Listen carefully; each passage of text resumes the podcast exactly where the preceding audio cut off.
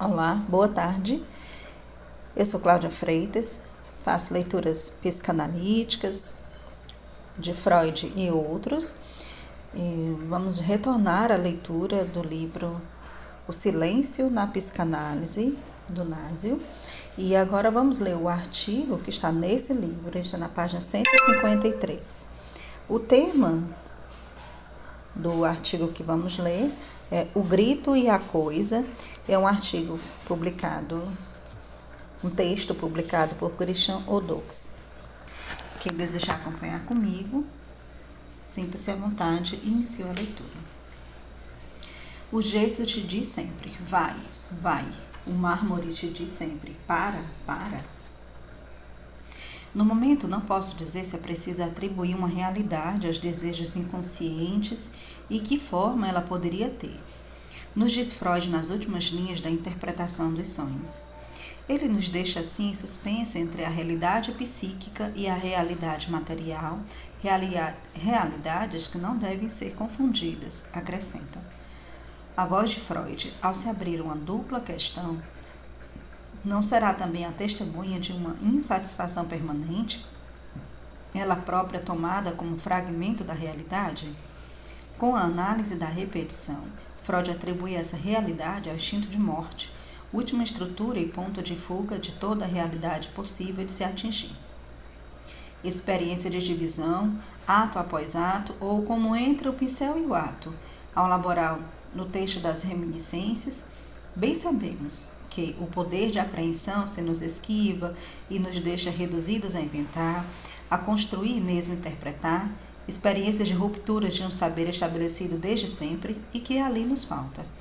Corte e igualmente testemunha para o analista de que é fora do pensamento que se esquiva opera. Por outra, ao fazer a inspiração recair sobre o conceito operatório de processo primário, Freud não é mesmo menos insistente quanto a essa maneira própria ao poeta de desfigurar a verdade, a condição mesmo para nós, analistas, como silêncio entre saber e sexo, de uma possível restituição desse fragmento perdido de uma história vivida como um grão de verdade no âmago de todo delírio. Pois não é o silêncio que cria o campo das associações livres, ou não é ele a chave de uma neutralidade com frequência sentida como hostil? Garantia, em todo caso, por um lado, de que precisamente por alguma coisa ter sido atada à palavra, é que o discurso pode desatá-la, e por outro, de que um discurso vazio ressoa por sobre os atos humanos que se tornaram impenetráveis pela imaginação desses motivos, que se tornaram irracionais precisamente por só terem racionalizados na perspectiva egóica do desconhecimento. Eis aí o silêncio. O próprio simulacro do objeto em psicanálise, ou seja, o que ocupa o lugar do nada, e por isso mesmo testemunha que a psicanálise é experiência do real, do que não pode ser. Já a carta 52 a Fliss, Freud mostra o objeto íntima e irremediavelmente ligado à dimensão do tempo, tomada como objeto primordial de uma primeira apreensão da realidade como experiência de desligamento. Certeza e urgência formam a mesma coisa, e o objeto só sobrevém com a dor. Ao ler Freud, vemos bem que o grito e o silêncio se misturam como se misturam ao lado e semelhança, separação e identidade, quando a experiência primeira do próximo promove o inverso, ou seja, o estrangeiro. Assim, o grito se faz abismo onde o silêncio se precipita, no diz Lacan, por esse buraco central do sujeito que é objeto do desejo. Isso foi topologicamente representado pela figura da to da tora, figura constituída das espirais de Demana, trajeto funcional, cuja escrita de S. Barrado, losango D. Vale igualmente para o grito. Quanto a essa escrita, é uma tema do desejo, Lacan lembra que, se o S aparece pela primeira vez em correlação com a demanda, isso não pode deixar de ter relação com essa função do silêncio. É chocante, continua ele, que para ilustrar-lhe o silêncio, eu nada tenho encontrado de melhor, em minha opinião, do que todos viram e que se chama o grito. Quem o ouviria? Esse grito que não ouvimos, senão justamente porque ele impõe esse reino do silêncio, que parece subir e descer nesse espaço centrado e ao mesmo tempo aberto, Agora leiamos Freud no esboço. Nossos próprios gritos conferem sua característica ao objeto, ao passo que de outra forma e devido ao sofrimento, não poderíamos ter nenhuma noção qualitativamente clara dele. O grito, portanto, recebe sua característica primordial do buraco, acende a testa para um sujeito aquilo que o constitui como primeiro exterior, ainda que no íntimo. O próprio momento e lugar de um espaço entre o sujeito fora sujeito, que Lacan situará como das Ding, como extimidade. Digamos que se ao esvaziar o ser falante como razão, ele não teria nem mesmo como ser pronunciado. Daí talvez a pertinência dessa frase de George Bataille, a verdade que somente o silêncio não trai. Pois, como sabemos sobre o fundo do, de silêncio, a verdade fala da, na coisa, das ding. Essa coisa, realidade muda, fala paradoxalmente dela mesma e dá testemunho da existência de um, um vazio central, na ordem da palavra, parte maldita e para sempre perdida na nossa relação com o outro. Como tantos cortes e descontinuidades, assegurar quase continuidade entre um e outro. Como contraponto, a conclusão da nota sobre a lousa mágica. As interrupções que na lousa mágica provém do exterior, eu as fazia resultado da descontinuidade do fluxo da inervação. Em vez de uma ruptura efetiva de contato, encontramos agora a não excitação periódica do sistema perceptivo, trabalho descontínuo como fundamento da aparição da representação do tempo. Essa concepção do tempo como espaço-tempo é essencial para nós. Sabe-se que ela produziu Freud a remanejos fundamentais de sua teoria, apoiando-se sobre o conceito de Nartlag. Nartitract. Esse conceito de a posteriori, observa Lacan, é inerente à passagem de uma segunda a uma terceira dimensão como produção de um espaço real, o volume. A arquitetura e a escrita dão testemunho de um vazio central rodeado de plano. Além disso, se a escultura tem algo em comum com a psicanálise, nos diz Freud, é que ambas procedem de uma prática de retirar, arrancando a pedra bruta tudo que recobre a superfície de uma forma que ela contém. A soldar grito e silêncio, uma descontinuidade entre abas de um políptico está aion. Forma vazia do tempo de um sempre já passado, e, no entanto, eternamente ainda por vir. É o limite entre o simbólico e o real, referência geométrica para a coisa, que o autor, autor aprende a abraçar de tão perto que acaba por se dedicar a fixar esse desfalecimento imaginário que ele é próprio sobre a forma da ilusão.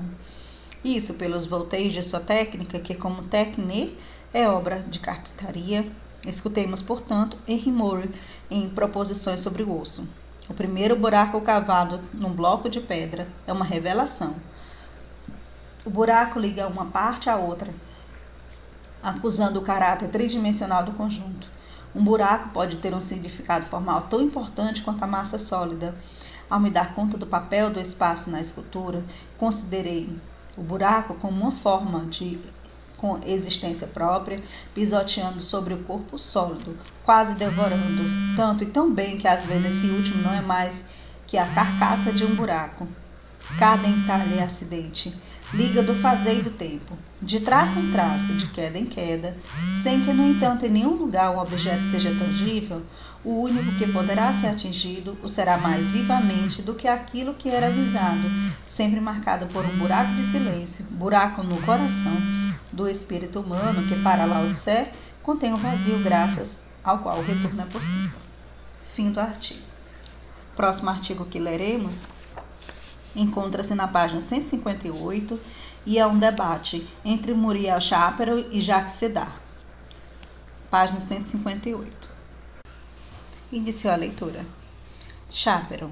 Em poucas palavras, parece-me chegado o momento de saudar não tanto o silêncio que Bataille qualificou de deslizante, mas esse deslizamento do silêncio no intervalo analista analisando. Eu gostaria de dizer que o grito é sempre um traço do real, seja ele um grito mudo ou levado pelo alento. Mudo, o grito é esse buraco que a imagem da carne também evoca nas pinturas de Bacon, ou ainda essa boca aberta da medusa. O buraco do grito petrifica. Aqui invoco a ereção. Acarreta a queda do corpo como se ele retornasse à coisa e cavasse um oco na palavra. Com um grito, o corpo se expulsa de si mesmo e provoca o silêncio. Eu articularia nesse ponto minha questão. O grito não seria somente um primeiro objeto, como diz Freud, ou simples abjeto de que fala Cristeva, mas seria o produtor de um silêncio.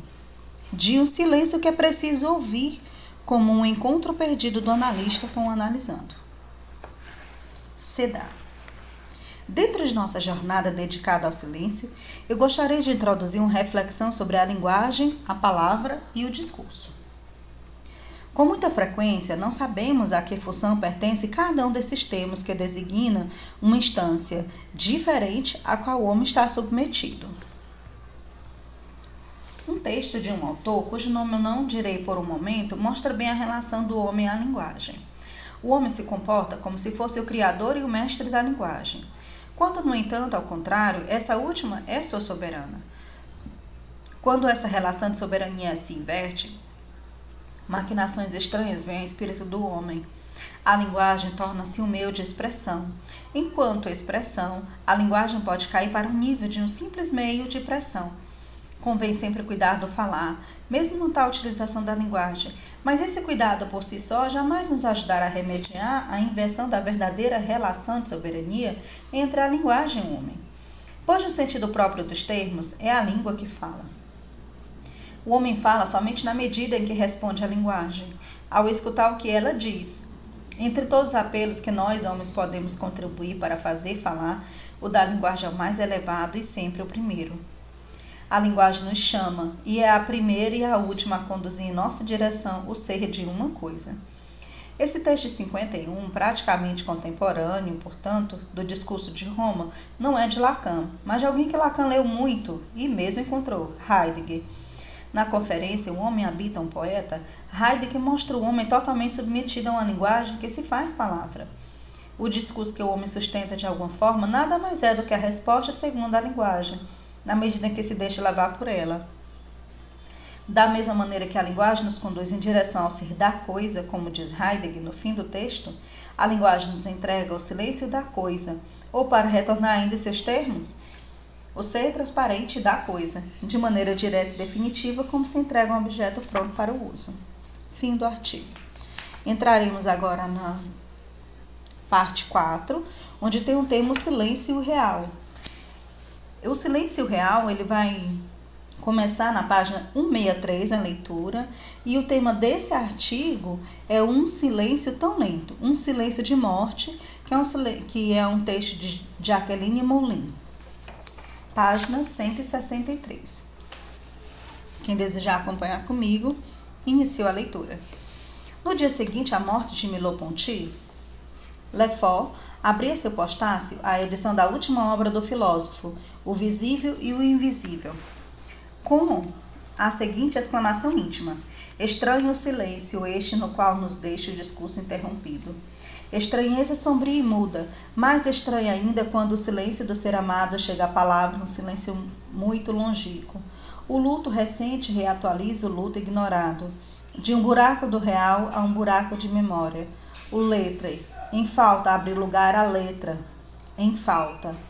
O silêncio envolvia o nada. O que faz silêncio é aquilo que, ao fazer corpo, ao fazer gozo, não tem sentido. De súbito tempo, numa aceleração fulminante, por ser aceleração para trás, repercute o sujeito morte como uma morte-estação, o que talvez ilustre entre duas palavras assinalamento e o funcionamento da estrutura. O silêncio que me propõe evocar é um silêncio de luto, ou talvez seja mais exato dizer, um silêncio de não luto. Esse não luto do olhar que o silêncio encerra e conserva como uma tumba. Nada direi desse silêncio voluntário que se segue à morte de um ente amado. Lágrimas que não mais se deixam ver nem ouvir, porque se recolheram nas dobras da memória de um eu e que pouco a pouco se juntou ao desaparecido e se apagou diante de um novo eu para uma nova vida, quando o trabalho do luto a abre essa outra vida. Evocarei o silêncio inconsciente, aquele que faz do inconsciente discurso, discurso analítico e, como tal, perceptivo nessas formações familiares. Sonhos, lapsos, atos falhos, sintomas. familiares, porque sempre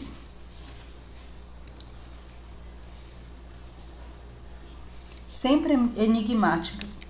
Silêncio inconsciente no luto ignorado, luto de uma perda às vezes anterior ao nascimento do sujeito, luto de uma perda não verbalizada, silêncio inconsciente do luto foracluído, do luto de um dos pais, luto que o sujeito não pôde fazer, luto impossível de uma perda não simbolizável, luto à morte ou desaparição prematura de um dos pais por não ter dado lugar ao luto do outro, durante toda a primeira infância do sujeito buraco no real sobre o qual o imaginário e simbólico vão lançar pontes mais ou menos frágeis, mais ou menos resistentes. Pontes sobre o abismo, um buraco, a falta ser, o letre, a palavra, a falta. Um buraco da memória, uma perda atual, a de um ser fantasiado como parte de si, vem percutir o luto longínquo no tempo interior, luto mantido em ignorância tempo interior. Uma memória parada, memória que tenha conservado no presente a catástrofe primeira. Nesse tempo interior, o espaço fora abolido, o tempo estava parado no acontecimento vivido. A realidade da perda e suas consequências estavam recusadas, invólucro de silêncio. Numa aceleração fulminante, o luto mais recente provoca a colisão completa do tempo o muro levantado pelo silêncio vem abaixo, ou da mesma forma a tumba cavada pelo silêncio se abre. Morte, doente amado, doente que acompanhava a minha vida, com que a adolescência se prolongava indefinidamente.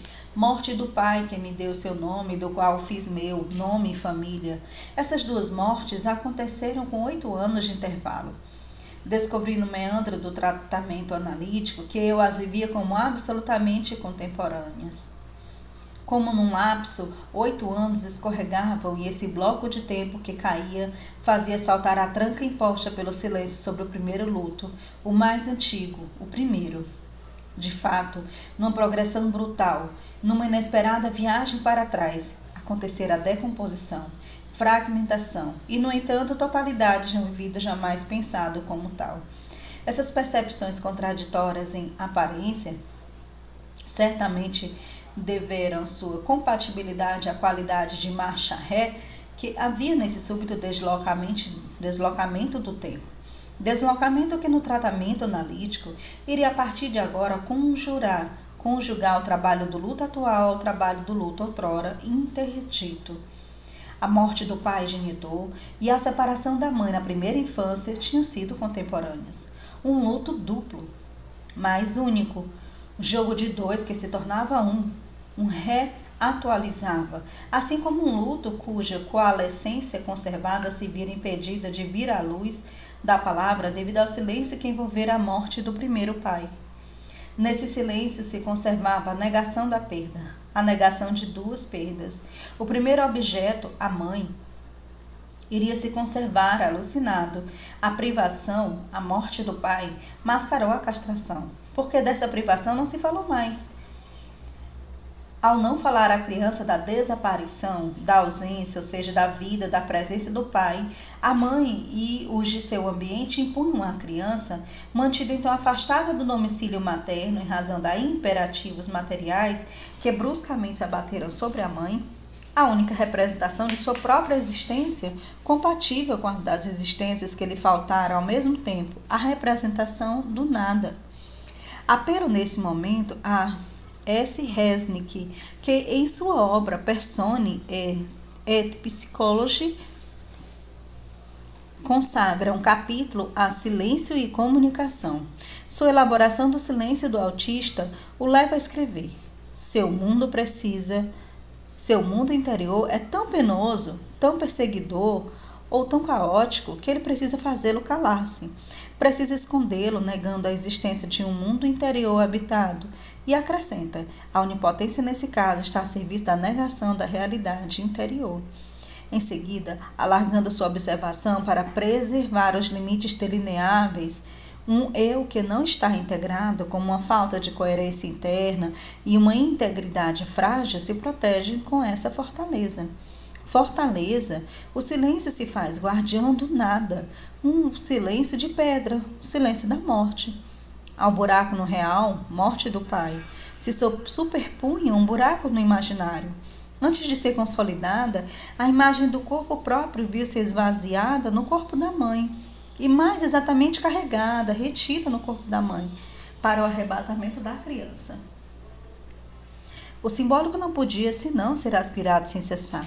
Um esquecimento ativo recobre todo o traço, não somente daquilo que se passou, mas igualmente daquilo que é presente. Sem via de acessos, não poderia vir sobre, nem fazer sobrevir acontecimentos e saberes se engolfam segundo o modelo do evento e nos saberes originais dos quais faltou o significante de uma falta.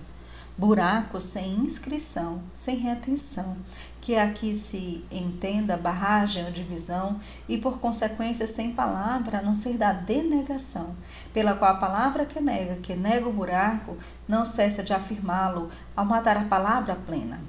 Palavra plena Silêncio prende essa palavra ainda não nascida ou com tanta frequência abortada. No silêncio inconsciente, o imaginário não cessará de se desdobrar e um simbólico singular de se desenvolver. O imaginário no corpo, errante sem sepultura, a morte vai eleger domicílio no corpo do sujeito, desde então entregue aos questionamentos mais ou menos dramático da conversão histérica da doença psicossomática ou da hipocondria, domicílio que nem por ter sido ocupada a rebelia do sujeito é menos amado.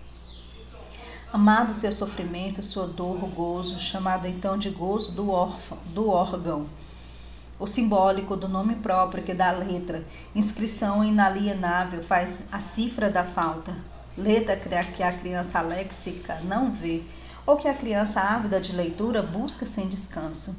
Esse simbólico, por ser do nome perdido, não cessa de se confundir com o imaginário pelo qual se torna ou se enleva, no ódio ou no amor das palavras que fracassam como significantes. Silêncio fértil, silêncio eloquente, da dislexia à afânise. As palavras desse silêncio ensurdecem. Uma aluna de primário, lembrando os que falam para não dizer nada, escrevia recentemente: Eles quebram o silêncio vazio com palavras ocas. Ela havia assinalado antes a singularidade da ação de romper ou cortar, que, aplicada ao silêncio, faz desse último uma coisa, um pão ou uma fita, dizia ela. O luto que não diz uma palavra escreve à sua maneira, que é a ausência de si mesmo, a presença da coisa. E esse silêncio coisa, longamente só é rompido por palavras ocas, palavras buracos, também elas, nada mais do que desprezo pelo simbólico. Fonte de mais nada que mal entendido, prisioneiro de um espaço fechado nas duas extremidades por um recalque. O primeiro não sabido, o recalque original. O segundo, abortado, recalque é de piano. O sujeito entre duas mortes, o sujeito entre dois simbólicos, impedido de permanência nos territórios do desejo, se vê religado ao gozo outro. O que faz silêncio é o que não fez sentido. Então, para mim, o silêncio figura como discurso discurso inconsciente de uma demanda. Demanda de que haja ser, de que nesse ser, substância ou coisa, o sujeito seja. Fora do campo do desejo, fora da diferenciação dos sexos, num tempo diante de qualquer articulação verbal. E o que lá se esquece é o traço unário. A pura diferença que pode engendrar o significante primeiro está reprimida. Partindo de um buraco, a cadeia significante só pode ser incessantemente aspirada por esse buraco. O pai simbólico, nem morto nem vivo, permanece mudo, doente, e de um doente é preciso cuidar o tempo todo. O silêncio do inconsciente se faz discurso, não é recusa, no assassinato mesmo, o assassinato do desejo. A experiência precoce da morte se transmuta por falta de cumprir o luto, em denegação da morte do grande outro. O silêncio guardião do nada se faz garantia ao, do ao menos um, e assim é o lugar inexpugável para o outro não castrado, não mortal. E. Jabez escreveu: Foi-me poupado o tempo, eu teria sido meu próprio sonho. A escolha do futuro anterior, familiar a emiduras, priva o futuro de todo o porvir. Em novembro de 77, ao falar no momento de concluir, Lacan afirmava: a ausência do tempo é uma coisa com que se sonha, é o que chamamos de eternidade. O deslocamento faz silêncio no tempo por falta da travessia do espaço. A ação fica embutida, o sujeito não faz ato, pelo menos para si mesmo. Para os outros, ele sempre é portador da pequena diferença que os leva a se, re... a se reconhecerem e se distinguirem. Na palavra e na lei, ele dá a imagem com o seu corpo, com a sua presença, esta erotizada, aquele sofrido. O discurso e a escrita que faço é visto pelos outros o condenam à ausência de si mesmo. E ele não pode ser, se ser e se ter. Através de seu dito ou de seu escrito articulado, repetitivamente um significante que para ele permanece letra morta, ele, a quem esse significante visa apagar, anular, para encontrar o que há de real na origem, a saber aquilo que, de que tudo isso é sinal. Lacan. Tal sujeito quer se ter, savoir, ou seja, adquirir seu exterior, o que se é no interior, ou seja, obter de fora o assassinato em cujo dentro ele se protege. O assassinato da coisa, a queda do nada, celebrada dentro do silêncio na conta de dejeto. Calar esse assassinato, não querer saber de si para consigo e ao mesmo tempo querer descobrir o cadáver atrás de si num armário, não é querer ter-se sem perder nada? Ambivalência do desejo que pode particularizar-se em ódio do desejo. Ambivalência da articulação verbal ou escritural que do texto, tecido pela voz ou pela página como um libido de objeto, toma o próprio corpo na queixa de uma anatomia fantasiosa, ou de uma indiferença amnésica, ou do remorso vingador, ou do órgão de choque como uma testemunha, quer dizer, submete a produção do sujeito à sua própria denegação. Assegurando-se pela dor ou pela angústia da circulação dessa produção em impasse narcísico, o tu és isto e o matar isto, sincronicamente proferidos, pronunciamento que encontra um eco familiar na queixa familiar. Eu não tenho nada. E eu não sou nada. Que pode ser ouvida duas negações equivalendo a uma afirmação, como tenho, sou. O nada vem versamente desviar a dívida e evitar qualquer pagamento ao grande outro. Na relação com o analista, não se traduz o pagamento como obstáculo a ser amado por nada. Obstáculo a um desvio do desejo em demanda, obstáculo a um, um gozo antifálico. O tratamento impõe uma direção. Ser amado por nada. Essa demanda se vê sempre corrigida pelo horizonte do dinheiro dado. De nada. Ao remeter tanto à gratuidade quanto à inutilidade, essa expressão, é o equívoco, temos a necessidade do equívoco para análise, pois o equívoco é em seguida vertente para o sexo, lembrava Lacan, sempre no momento de concluir. Não é eloquente ao nos apontar aquilo que no sujeito, guardião do nada, compete ao gozo do outro? No impasse de um fora sem dentro, ou de um dentro sem fora, o imaginário se desdobra numa topologia impossível a do invólucro vazio ou a do cheio sem bordas.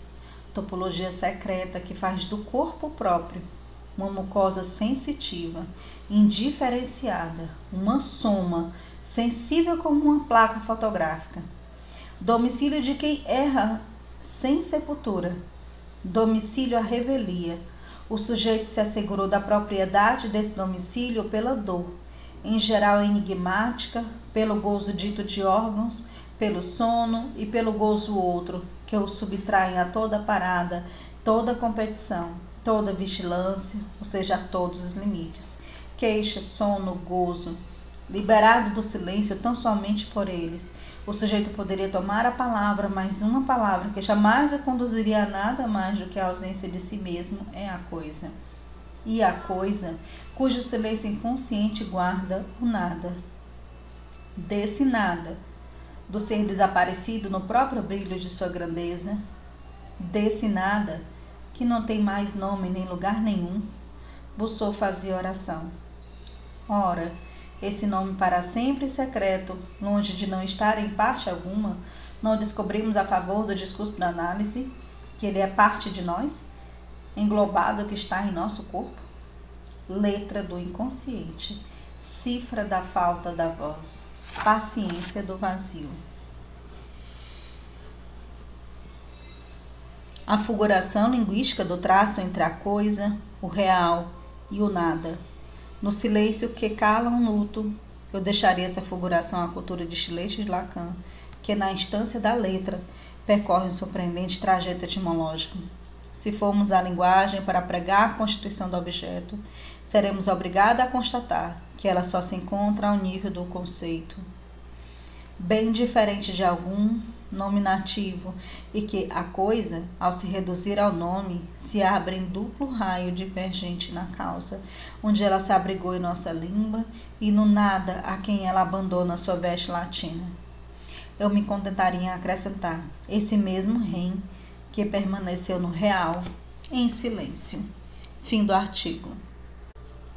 Próximo artigo que leremos é o debate de Chantal Maillet e Alain de Dewey ele se encontra na página 173. Quem desejar acompanhar comigo, inicio a leitura. Mali. Ao escutar as intervenções que me ocorrem numa questão surgida da prática e que poderia formular da seguinte maneira: nesses momentos em que se lida com o silêncio da fora-aclusão e não do recalque, como levar o outro a sonhar? Como fazer para que as árvores encontrem-se seguindo a imagem de Lacan, suas raízes de sonho. Fazer surgir na transferência alguma coisa que jamais aconteceu é profundo e complicado. Eu traduziria assim: é preciso que, pelo viés da escrita, escrevo como se a escrita fosse um retorno de fora e não uma produção de pensamento. É preciso que, por esse viés ou por algum outro, o analista invente. A posição ética do analística requer essa invenção para que o desejo surja. Eu situaria nessa espera de um desejo as solidões paralelas do analista e do analisando, e que, como retas paralelas, acabaram se cruzando num ponto infinito. Gostaria de chamar esse ponto de desejo. Didier Will. Da intervenção que ouvimos, extraio questões que proponho ao auditório da exposição de Moulin retém o ponto de que um luto histórico teria o poder de remeter a outro luto antecedente, que penso poder qualificar de ahistórico, luto de estrutura. O que acontece quando um luto real, como que quando ela nos conta, não se cumpre? Por exemplo, quando a criança não teve a possibilidade de simbolizar um luto do qual não lhe falaram, acontece que o silêncio sobre o luto, o ser responde por um silêncio de morte, quer dizer uma posição em que o sujeito se situa como morto-vivo. Mas qual é o sofrimento de um morto-vivo? Imagine um ser que não tem sepultura. Um ser cujo sofrimento não se liga ao fato de não poder mais viver, mas ao fato de não poder morrer, de ser indestrutível.